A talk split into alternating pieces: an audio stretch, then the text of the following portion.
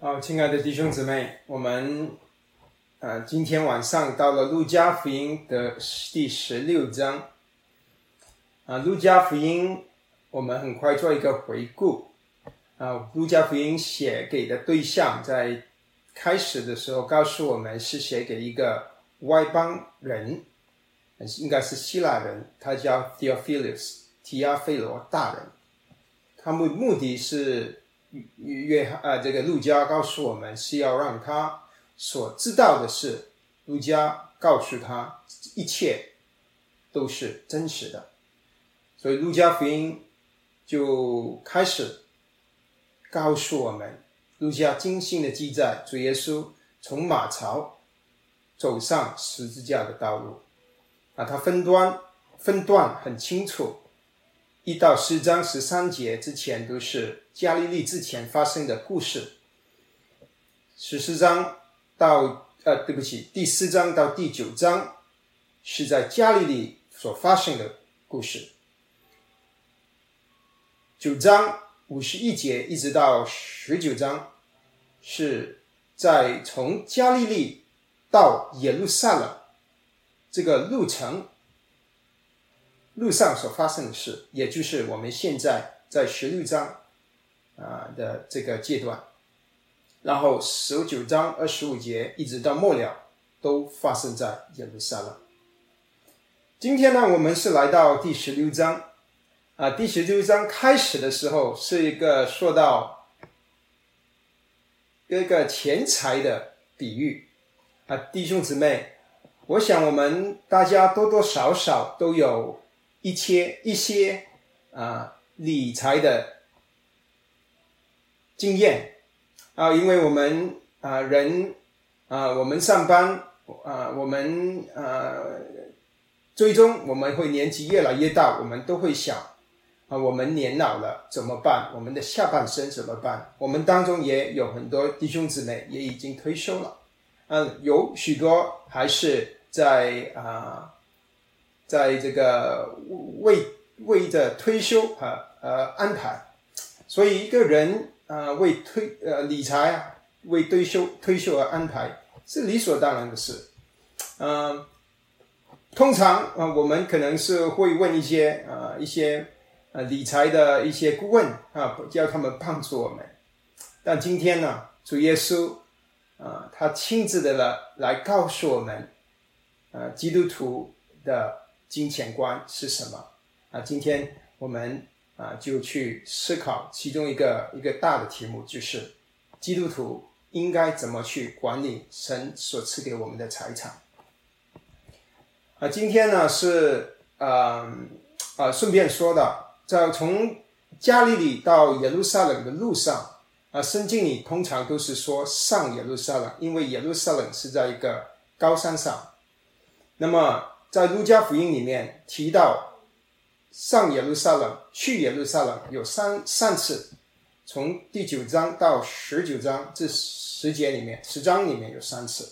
我们在第二次的中间十六节啊，我把今天的这十六章啊做一个归纳的主题，叫做神子民、神国子民的价值观。啊，今天有三个可以把它简单的分成三个阶段。啊，第一个是从第一节到十三节，是啊，说到聪明的管家啊，有很多圣经写不义的管家，我稍微把它换了一下，因为圣经里说他是做事聪明。啊，这个聪明的管家，他主要的呃思想是要告诉我们，也呃应基督徒应该以神国的眼光来管理今生的财产。那第二个呃话题我们要谈到的就是从十八节十四到十八节，是说到律法和神的国的事情啊。这里呃，他主要要告诉我们一件事：基督成全律法，把人带进神国。啊，最后一大段就是财主和拉萨路的故事啊。这里是说到他的。主要的思想是要告诉我们，人死后就再没有机会相信神国的王就是耶稣。好，今天我们就会用这些时间啊，我们我是计划，嗯，可能四十五到五十分钟左右啊，我去分享。那么我们把下件下面的时间交给弟兄姊妹，我们一起交通，好不好？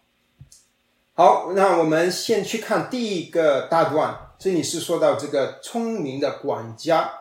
呃，我喜欢把圣经读圣经的时候，先做一些观察，就是圣经它本身讲什么，然后才去解释，然后才去应用。那先首先我们去观察，这里是一个一个有一个比喻，这里的听众是门徒，因为第一章呃第一节，耶稣对门徒说，但除了门徒，还有法利赛人在旁陪听，因为十四节法利赛人听了耶稣的话，他们就。嘲笑耶稣啊，那么这个故事简单来说是啊，这个管家被人控告说啊，他浪费钱财，所以这个主人呢就要解雇他。那么这个管家被解雇之前，他就叫那些欠他主主人钱的人来减低他们的债务。啊，这里说了其中两个人所欠的债务，一个欠油的，欠小麦的。这个管家就叫他们来说：“你把账拿拿来做下来。”啊，第六第六节啊，你有欠了一百篓油的，就写五十。那么那个欠了一百石麦子的，他说拿你的账写八十，就是把他们的债务减低了。啊，他的目的。是要为他以后被解雇后，他有地方去，有人收留他啊。他的这个想法是这样。那么结果呢？这个主人就称赞这个管家。第八节，主人就夸奖这不义的管家做事聪明，因为今生之子在世事之上。比较光明之子更加聪明啊，基本上这个比喻就是啊这样子。那这个比喻呃，表面看来不大容易懂，最迷惑呃，就我们觉得很难解明白的就是为什么这个主人会啊夸奖这个好呃这个他说的不义的管家啊。那么，可是他当我们读下去的时候，其实啊，在这个主耶稣在下面，他有啊做详细的解释，所以主耶稣自己他把这个比喻的内容的意思啊，主要的思想就告诉我们了。那下面呢，他从第九节一直到第十三节，他就告诉我们，嗯，呃，这个比喻里面所要带出来的信息。那么下面我们会去啊解释为什呃主耶稣讲这个比喻，它的意思是什么？那于是把他欠主人债的一个一个叫来，就是这个比喻里面说啊，那么这个怎么明白呢？这他叫他们拿钱呃来来这个账过来。那么把他的欠的债减低啊，这个很可能是因为他是欠债，所以呢，就是说这个主人很可能是原本收不来回来的债啊，至少是还没收回来。那如果你你有人欠你钱，而且这个钱是挺多的，很多的钱啊，我的这个孙经理说，呃，欠的油是三千公升，呃的橄榄油。的油是非常的多，啊，如果你有有人欠你钱很多钱，而且拿不回来，啊，那个是一个头痛的事，可能是亏本生意。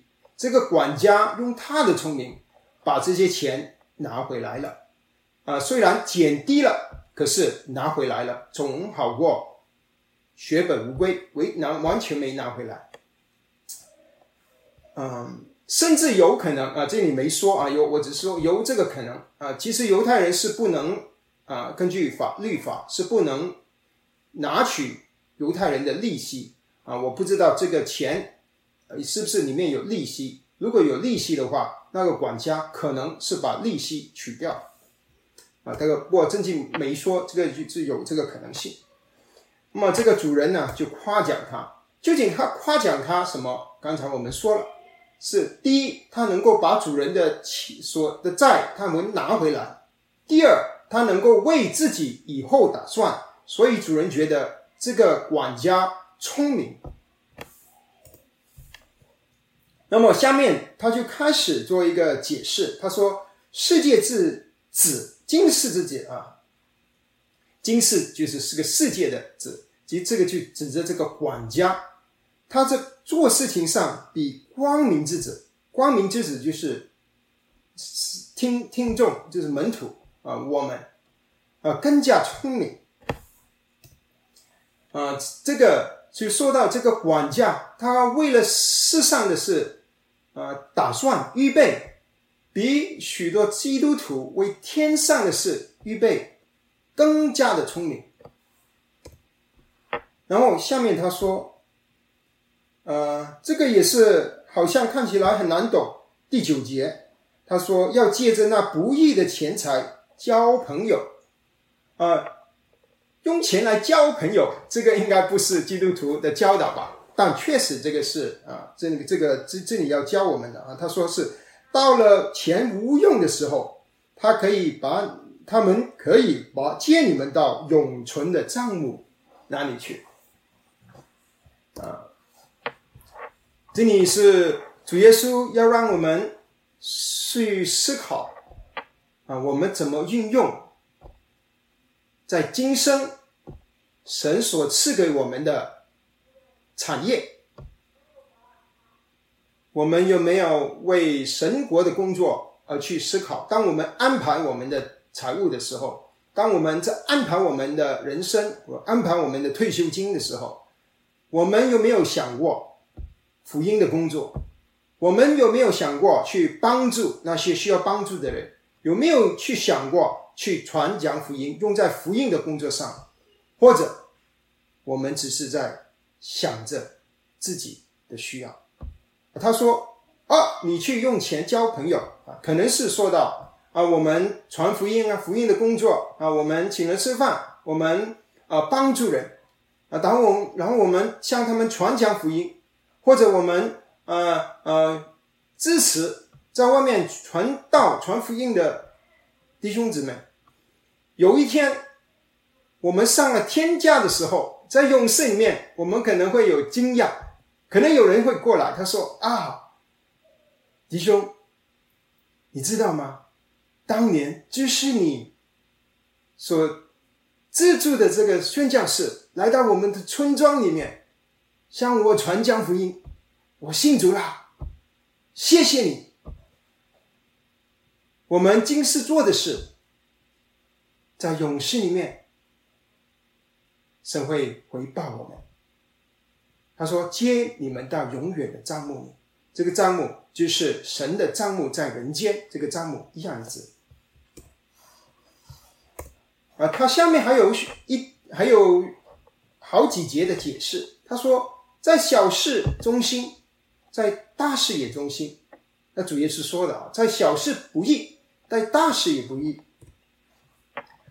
啊，这里是主耶稣在福音书里好几次都这样子教导门徒：我们从小事到大事都要对主忠心。啊，亲爱的弟兄姊妹，我们不一定被主差派到一个开荒。呃，少数民族的开矿的这个福音工作，但我们可能是在我们神把一些还没信主的人啊放在我们身边，我们的朋友、家人或者社区社区里面的邻居或者同事。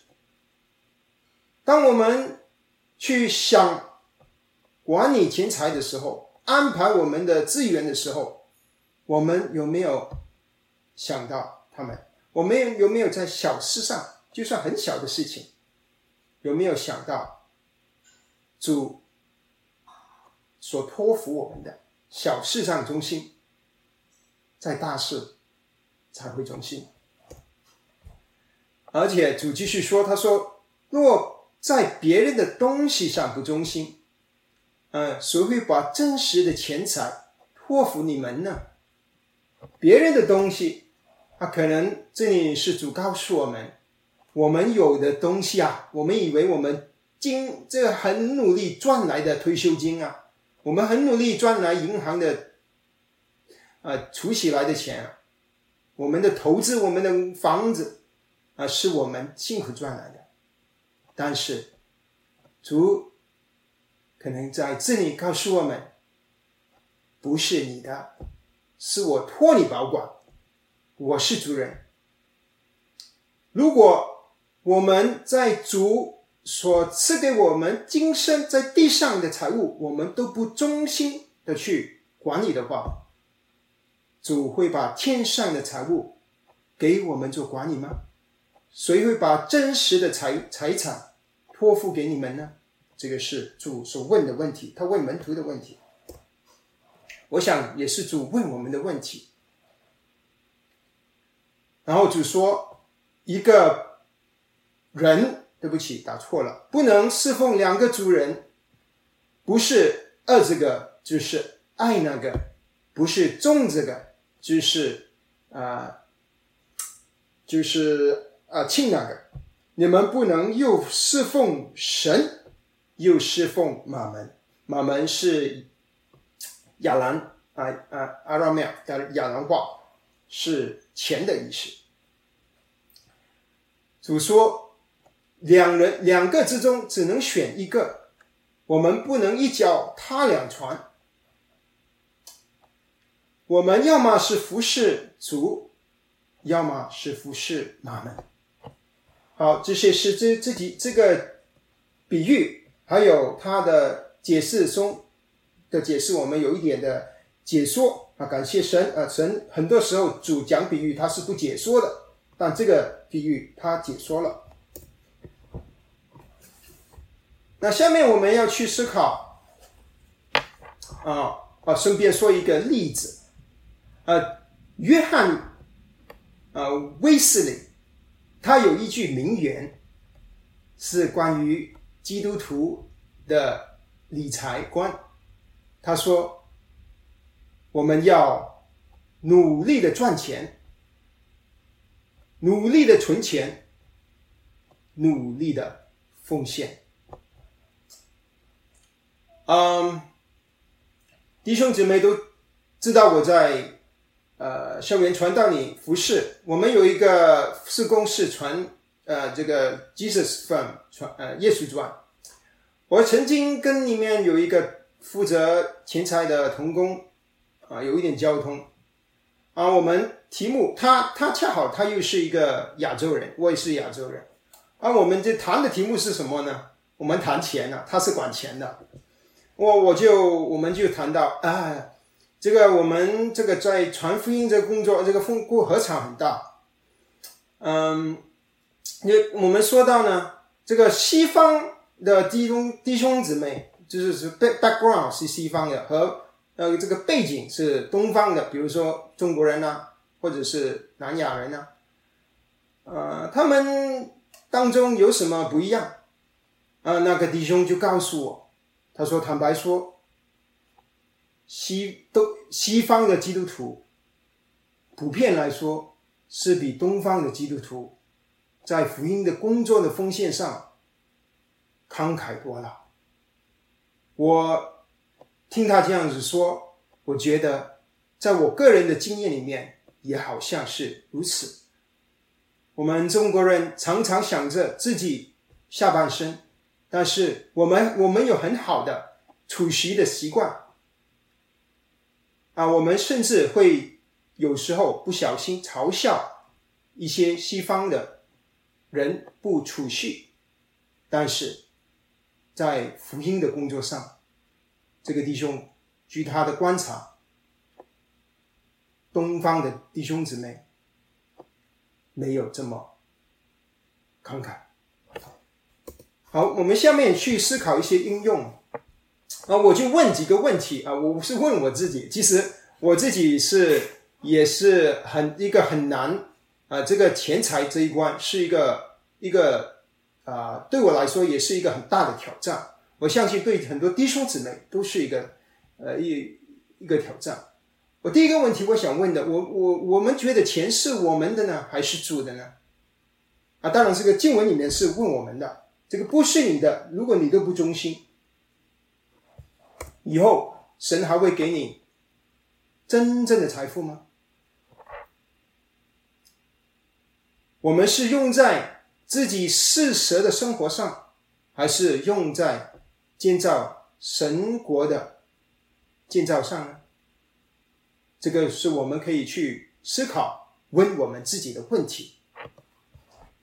Who 就是谁的？我们的钱是谁的？如果我们知道是主的，我们就不敢随便的乱来。第二个问题，我想到就问的是，我们。是服侍谁？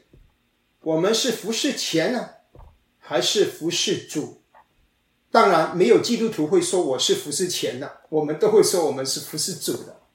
这个是我们自己问自己，然后审查我们的心，然后自己审查的问题：我们是服侍钱呢，还是服侍主？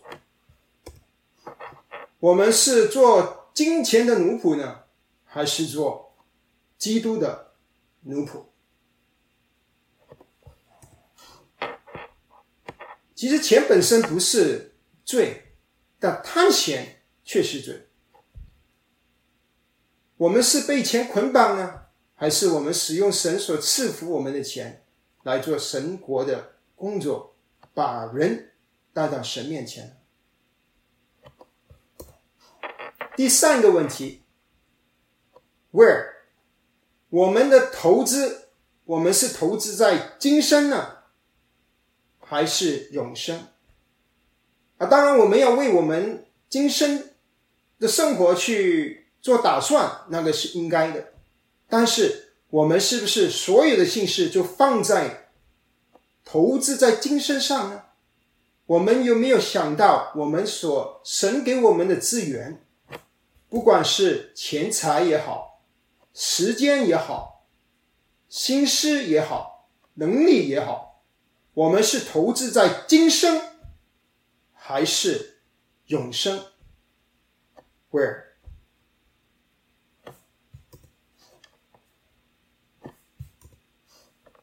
最后一个问题，那我们想忠心的服侍主，我们。怎么样服侍呢？如何开始呢？我好像没有什么服侍。我们可能说，我现在捆绑在家里面，还说什么服侍啊？或者说，我觉得我没有什么恩赐，我其实也没什么钱，我怎么服侍？主在这里说，第十节，人在最小的事上忠心，在大事上也忠心。我们可能没有大的事情主托付在我们身上，但必定有一些事情是主托付给我们的。我们能不能够从这些小的事情就忠心的服侍主呢？啊，这个是我问自己，也是问弟兄姊妹的问题。我想也是主要借着经文要问我们的问题。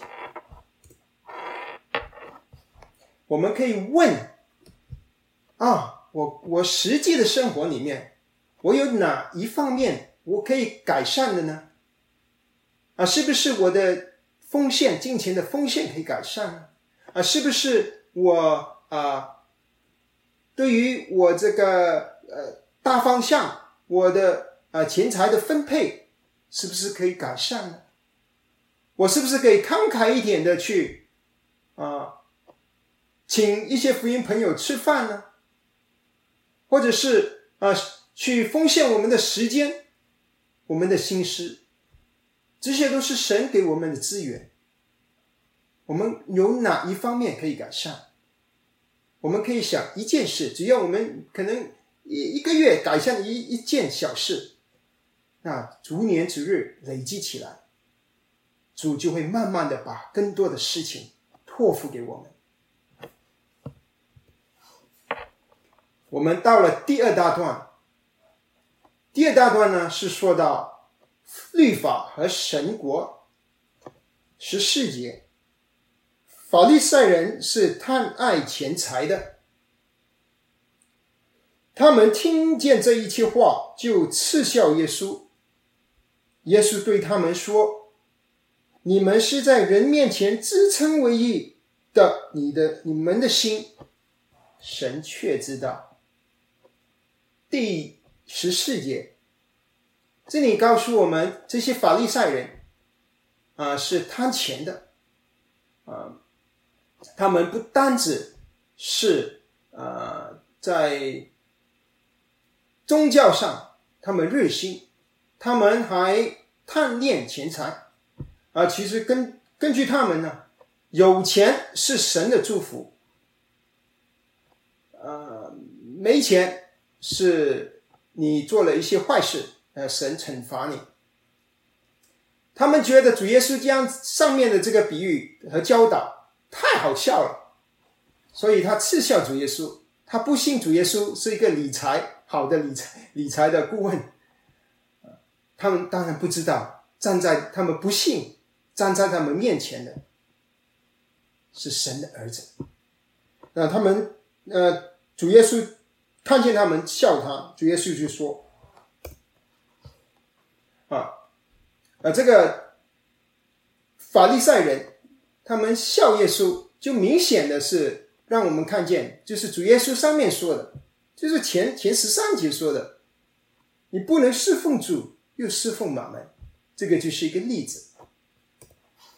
主耶稣跟他们说：“你们在人面前自称为义，你们的心神却知道，人所尊贵的，在人神看来是可憎恶的。”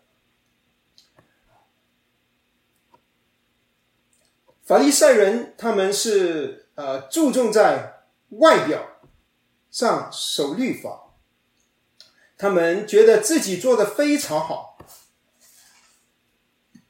所以他们有一个自意，觉得我可以守这律法，我可以靠着自己讨神的喜悦称义。他也觉得自己神祝福他们有钱财，但主耶稣说什么呢？他们注重的是外表，主耶稣一针见血告诉他们：你们的心，神知道。神不单只看我们的外表，神也看我们的内心。外表可能做的事情都是一样的，都是去来教会聚会，但是你聚会的心是为了什么？是为了觉别人觉得你是一个很虔诚的基督徒，还是你的心是真正的愿意来亲近那爱你的神？法利赛人是自义的，但神知道他们的心。亲爱的弟兄姊妹，我们有没有活在自义里面？你不用告诉我，但神知道我们的心。神看我们的心，人看的是外表。法呃，这些法利赛人，所以他们经文都写在他的这个袖子上，特别是做袖子做的长的，就是因为他们觉得自己行，他们要自称为义。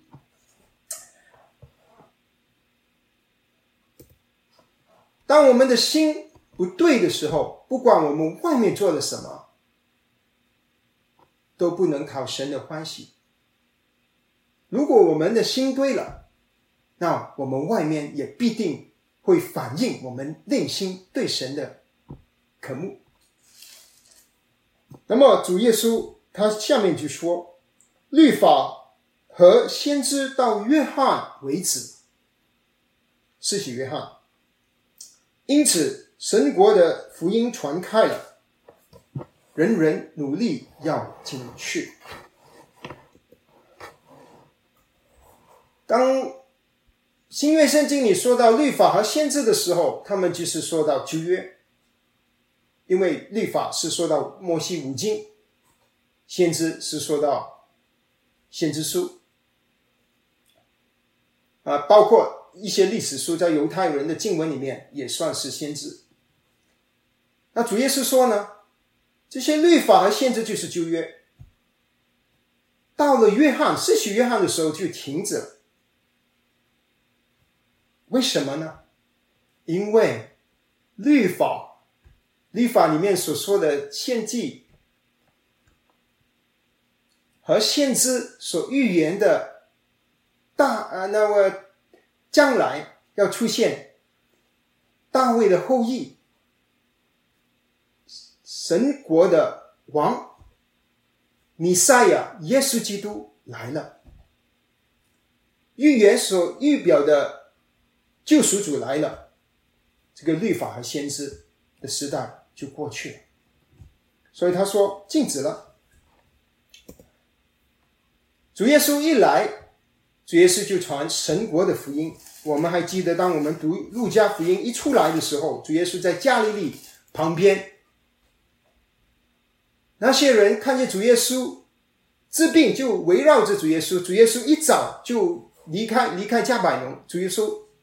说，路加福音四章四十三节，我必须在别城传神国的福音，因我是分差如此来的。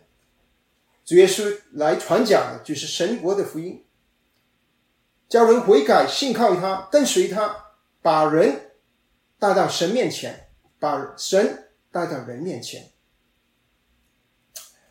所以耶稣来了。律法和先知就尽责了。那么他说，人人都要努力的要进去。啊，这个人人是说谁呢？啊，人人其实在希腊文里面是 everybody pass everybody everyone 人人。那这个教会传统说有两个说法，我就把两个都跟弟兄姊妹分享。一个是正面的，一个是负面的，去看。正面的是说，因为他是对着，他说对着门徒说，要激励门徒，要去呃爱爱主，啊，要呃嗯背起十字架跟随主啊，这个通常都是这这这样子的去明白，嗯嗯，这个呃人人都强要要进去。啊，其实可以翻译成，啊，被强行的推进去，因为它可以希腊文也可以把它翻译成，啊，这个被动词。啊，还有另一个，如果是负面的来看，也就是他对法利赛人说的，指着他们自意用自己的努力去守律法，但是我们知道，不是靠着律法。守律法能够进到神的国，而是靠着信靠耶稣啊！所以啊，弟兄姊妹，我你看你个人怎么看啊？你我觉得你选哪一个都可以，我我不会被侵犯。我个人是偏向负面的解释啊，主要是因为在上文里面，主耶稣是说到那个法利赛人他们是质疑的啊，他说上面说说律法都。都都呃，这已经为止了。呃，下面他说十七节，他说天地都要废，如果天地呃废去，比这个律法的一点都废去还容易啊！这里弟兄姊妹读的时候，你没有觉得有一个 tension 张力，就是。前面主才说律法已经停止了为止。然后下面他说，过了一节，他说，就算天地废去了，律法的一撇都不能废去。一撇在希伯来文里面是一个一个 “yo”，一个一个好像 “y” 的一个符号，一个一个字母。任何的字母都不会飞去。哎，好像主耶稣是自相矛盾啊！当然，主耶稣不是老人吃那一阵啊，他刚刚才说了律法停止了啊，他不会自相矛盾。那么我们怎么去明白呢？嗯，呃，其实啊，他是在解释上一节律法和先知为止了，不是说废掉了，不是说神把旧约丢掉了，而是因为主耶稣来了，他成全了律法以上律法里面对人的要求和律法里面和先知。里面所预言的弥赛亚，主来把律法成全了，不是把它废掉。所以啊，我相信他是在解释上面那一节。那么下面呢，主耶稣就继续好像说了一个跟这个话题不相干的事情，因为前面都是说钱呢，啊，这个他们法利赛人贪钱了，啊，下面他就说这个婚姻的问题。啊，我想这个是关于在律法，主要是能哪一个律法里面的事情来做比喻？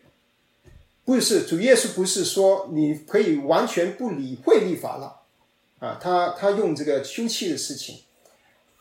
那如果我们要明白这个事情，我们要稍微知道主耶稣当他这样子说的时候，那些听的人他们他们的概念是什么？在犹太人当中，其实有两大派。就法利赛人当中有两大派，一个是什麦，一个是 Hilo。Hilo 就是加玛列的爸爸或者祖父，就是保罗的师傅。他们两个派别对于呃，就摩西五经里说到休妻婚姻的问题，其实摩西五经说到婚姻的问题，主要是生命记啊。呃，我可能是打错了，二十四二十四章啊。那么他们对当边的理解是呃不同的理解。啊，四十一二十四章一节，对不起，打错。那么第一派小麦他们说，他们读生命记的时候，他们就觉得啊，生命记神说，只要你觉得那个呃妻子不好，你就可以废她了，就可以休掉她啊。啊啊！对不起，小麦是是是是是说，只有范建林才能才能呃才能离婚。嗯，那么 Hilo 呢，就就是啊，他就读到呃，在原文里面说可以啊，一些英文也翻出来，some indecency，就是有一些的不合理的地方啊。他们甚至说，只要你太太煮饭啊煮的不好吃，也可以把它修掉。啊，所以有这个两个极端的理解，所以主耶稣在这里就告诉他们，他说：“你秀妻如果是犯了淫乱，就呃就就是如果不是呃就是对不起啊，你你就是基本上你休妻去另外娶了，你就等于犯淫乱了，娶了那个妻那个女人的人也是犯了淫乱了。”那基本上，主耶稣他是告诉门徒，啊，神的心意，啊，告诉法告报法利赛人啊，也也有门徒在。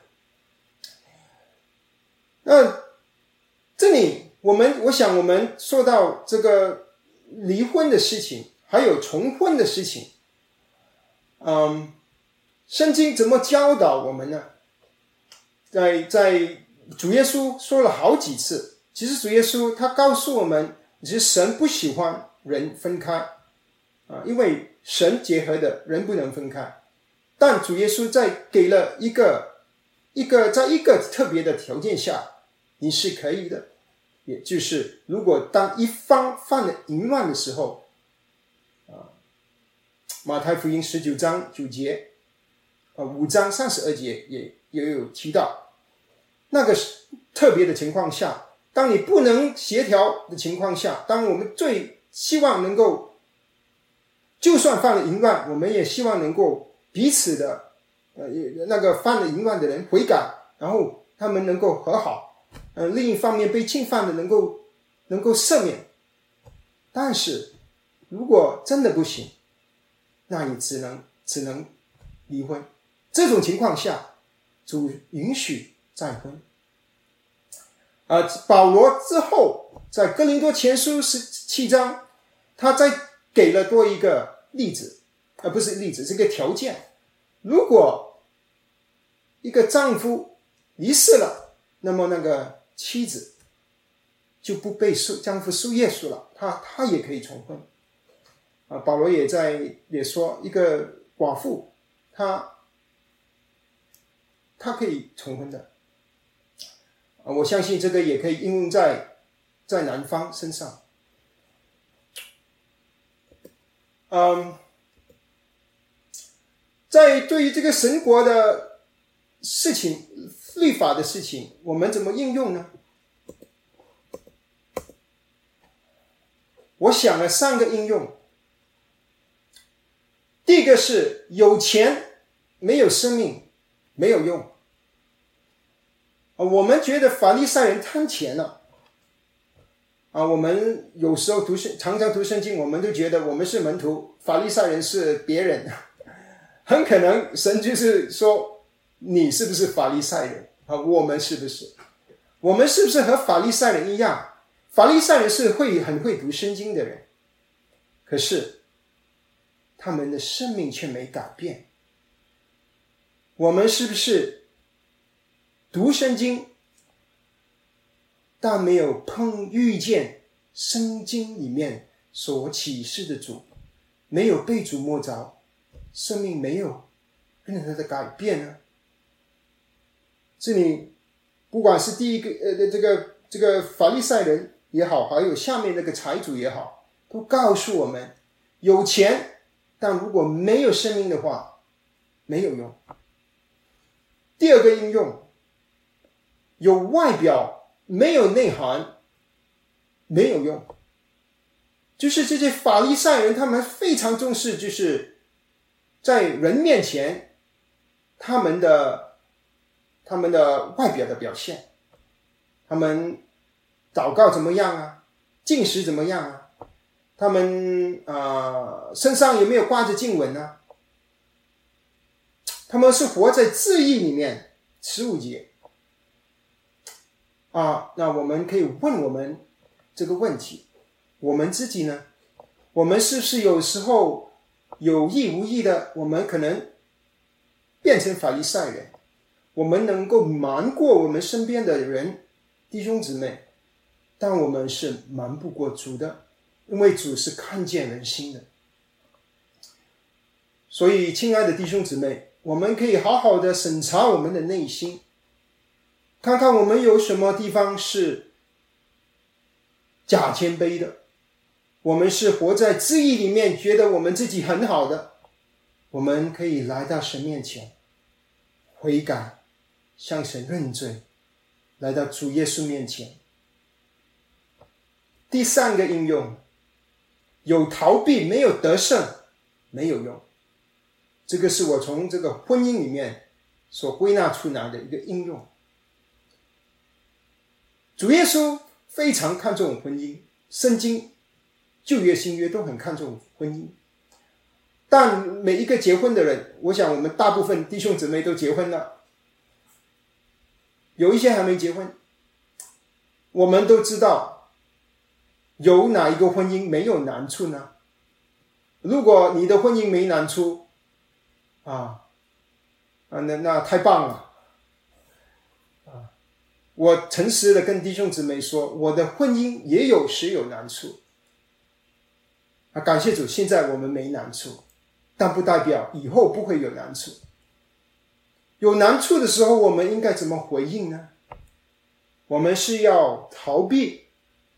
逃跑，还是来到主面前，求主赐恩典、赐力量，让我们能够胜过肉体，胜过试探，胜过撒旦。啊，我我，呃，我也想到，我们当中可能有一些，呃，我们可能有人是离过婚。如果你是离过婚呢，亲爱的弟兄姊妹，你不用内疚，因为我们的主，他的恩典够我们用，他能洗净你一切的罪恶。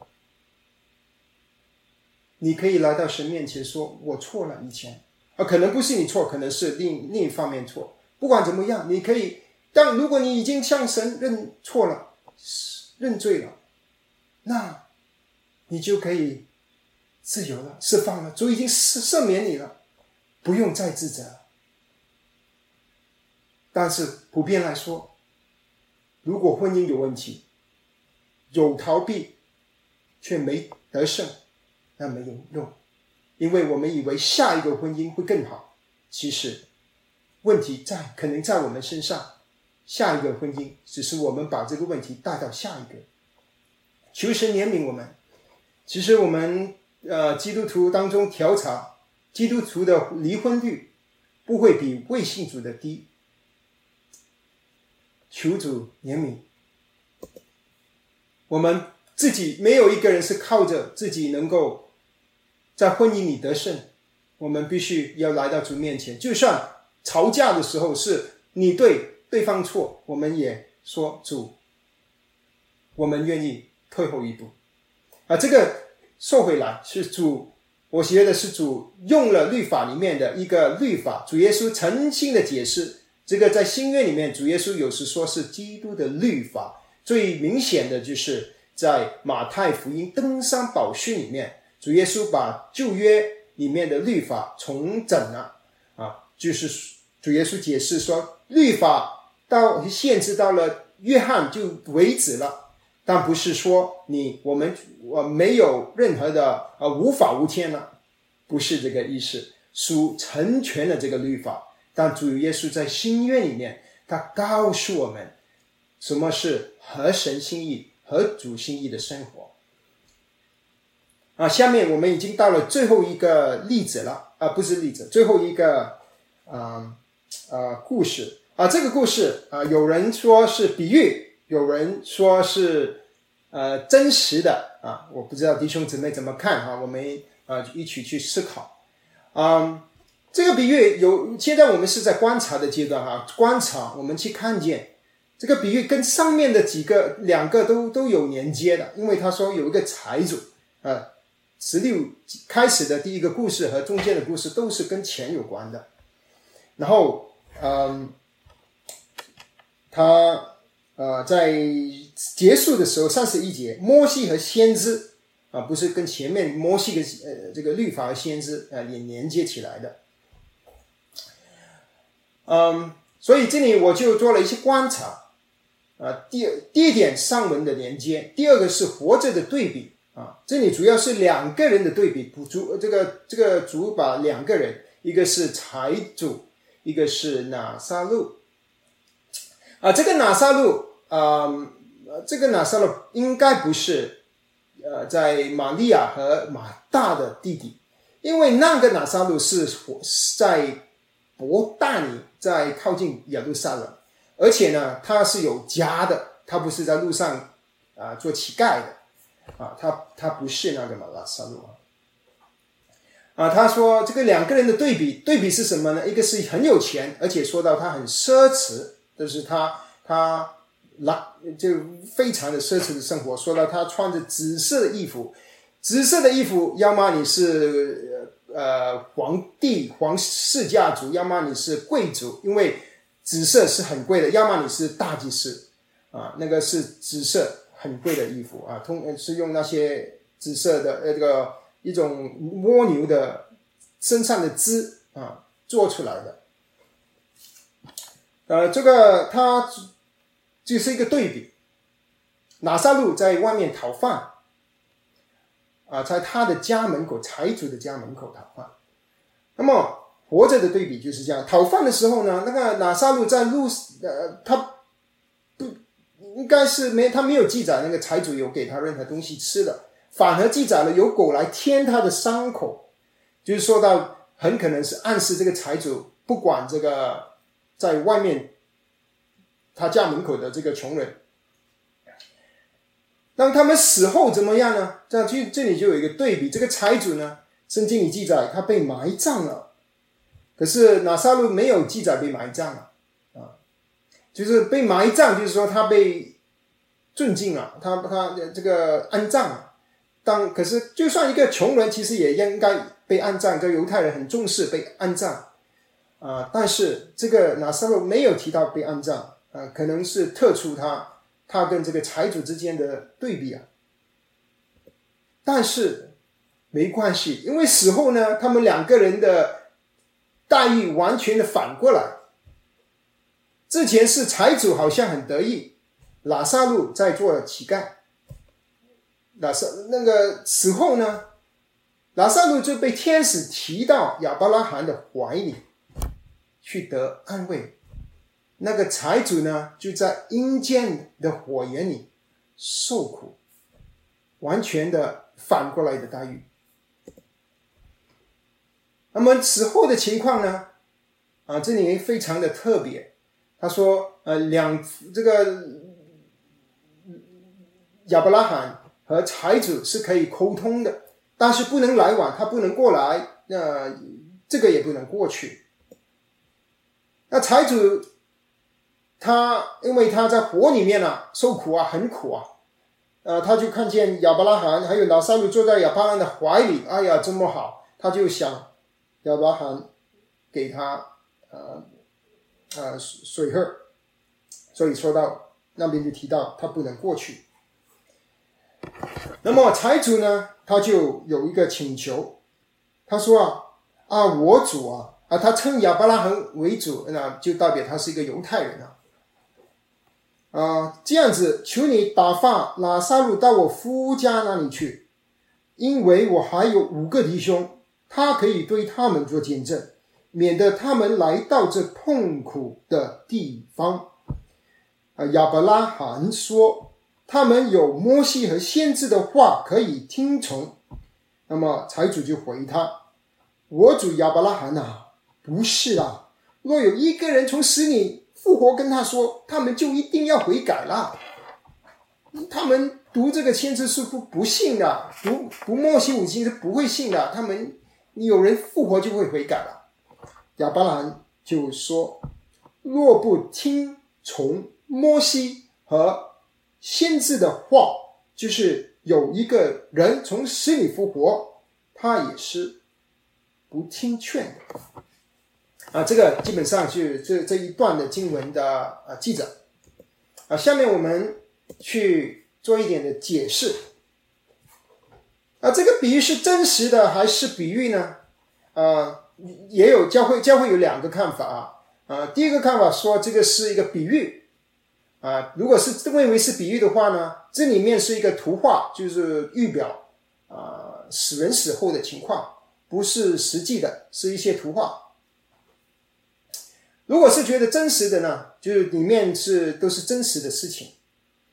那么学的真实的弟兄们呢，通常呢，啊，主要的原因是因为主耶稣讲比喻的时候都没有名字的。这个故事里面，拉萨路是有名字的，亚伯拉罕是有名字的，财主没名字。所以，可是根据这个是，就是说，呃，就觉得这个是真实的，啊。那么弟兄姊妹，你可以根据你神对你的感动，或者你看的参考书，你自己的感觉，你做一个决定。啊，不过我想大家注意的是，啊，这里是主耶稣被钉十字架和升天之前，我觉得这个是一个重要的一点。啊，呃，所以我个人，啊，我是我不是偏向它是一个比喻，嗯。但是如果你说它是真实的，我也没有特别的呃反对啊，我觉得也可以。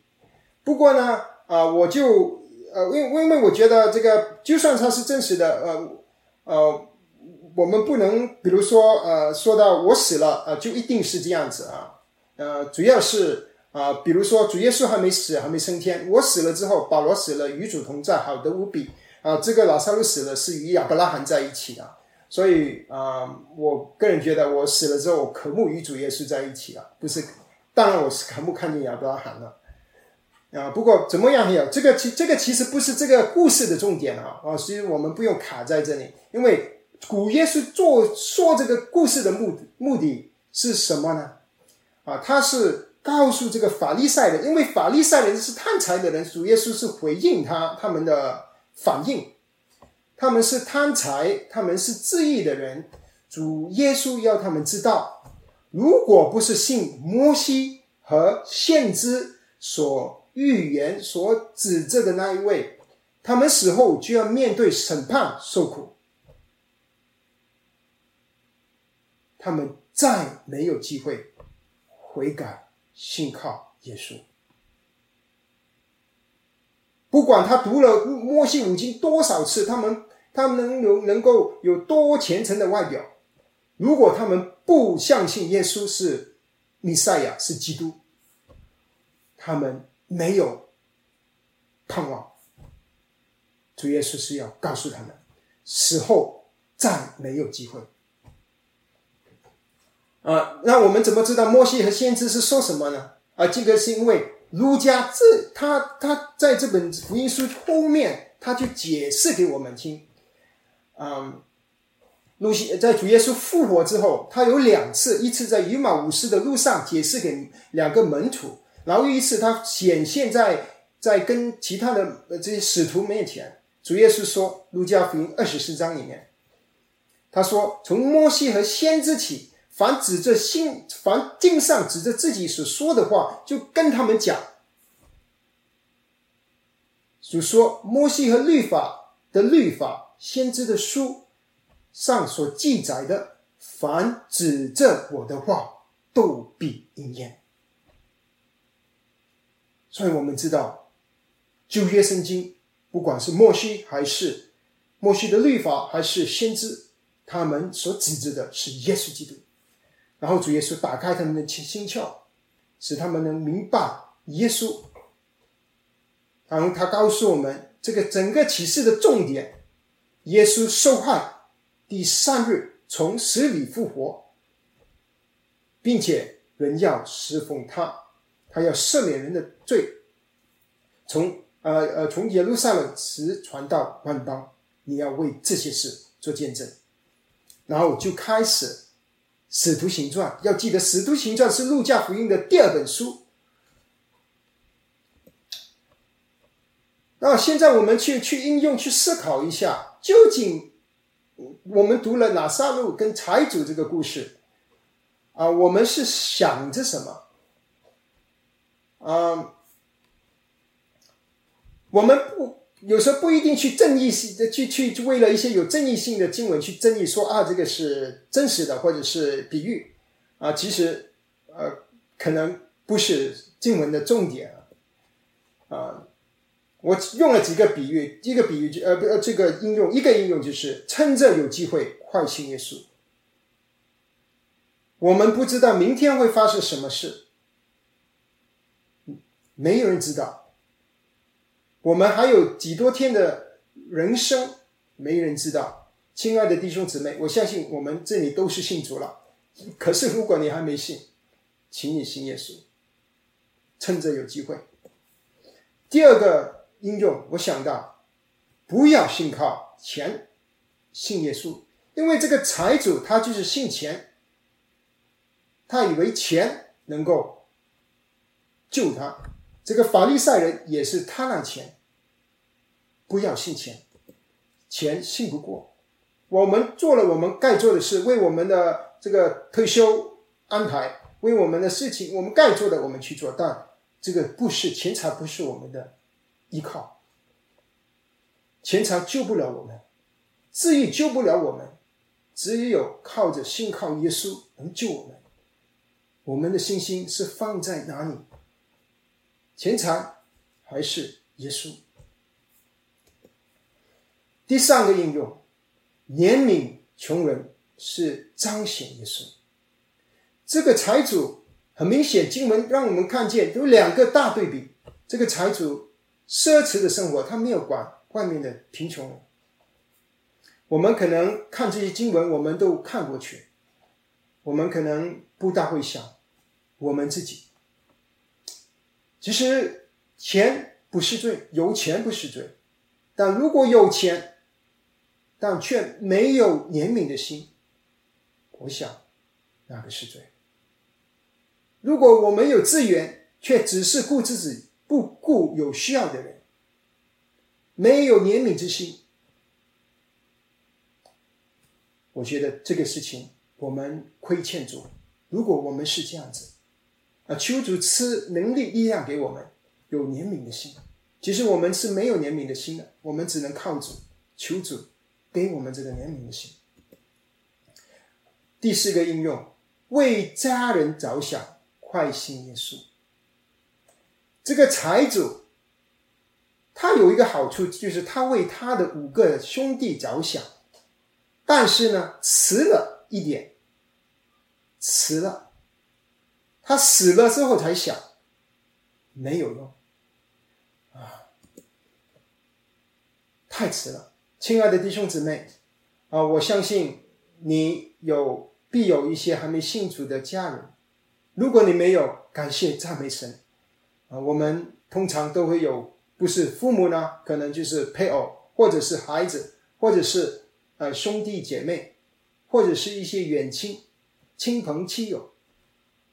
我们是不是啊？只是享受读圣经，享受自己的与主同在，但我们忘记了，我们也要为我们的家人着想。我们有没有向他们？传讲耶稣，有没有向他们分享基督的爱？有没有去想到他们的需要？如果有一天你离去了，你可能去了天家，但是如果你嫁了，你去了，他会去哪里呢？我们求主帮助我们去为我们的家人祷告。我自己也有还没信主的家人，我。常常为他们祷告，我相信中弟兄姊妹也是常常为你的家人祷告。我们彼此勉励，彼此提醒，求神拯救我们的家人。啊，作为一个总结，啊，我们今天学了三个的故事，在十六章里面，第一个是说到一个聪明的管家，它是以一个，它里面的重点是让我们看见以神国的眼光。去管理今生的财产。第二个，我们是看见律法和神的国，律法和限制到了约翰就停止了。主耶稣来，他成全了律法，他律法因为律法一笔一画都不废去。主耶稣成全律法，把人带进神国。第三点，财主和哪三路，人死后就没有机会相信这神国的王了。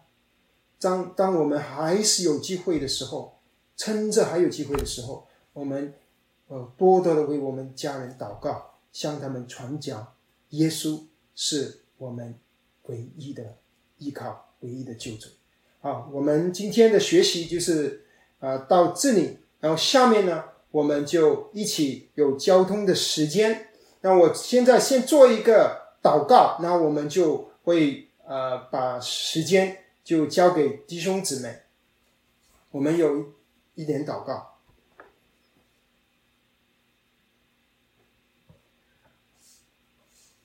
阿爸天父，我们感谢你，你借着路加福音十六章，今天跟我们说话。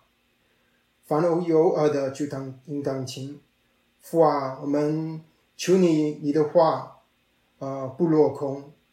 嗯，求你，你的话在我们心里。审查我们的心，让我们看见我们里面有没有什么不讨你喜悦的事。哦，父，我们在这里祈求，祈求你做啊更新的工作，把我们一切不好的都除去。哦，父，我们在这里啊仰望你，求你赐恩典。我们也为我们的家人还没得救的，我们在这里为他们祷告祈求，求你的恩典领导他们，就好像你当年领导我们一样。我们向你悔改，我们承认，我们常常为了只是为了自己着想，我们忘记了我们的家人。但愿我们悔改的心能够啊，陶主的啊欢喜，让主你做我们自己所不能做的工作。谢谢天父，奉主耶稣的名祷告。阿门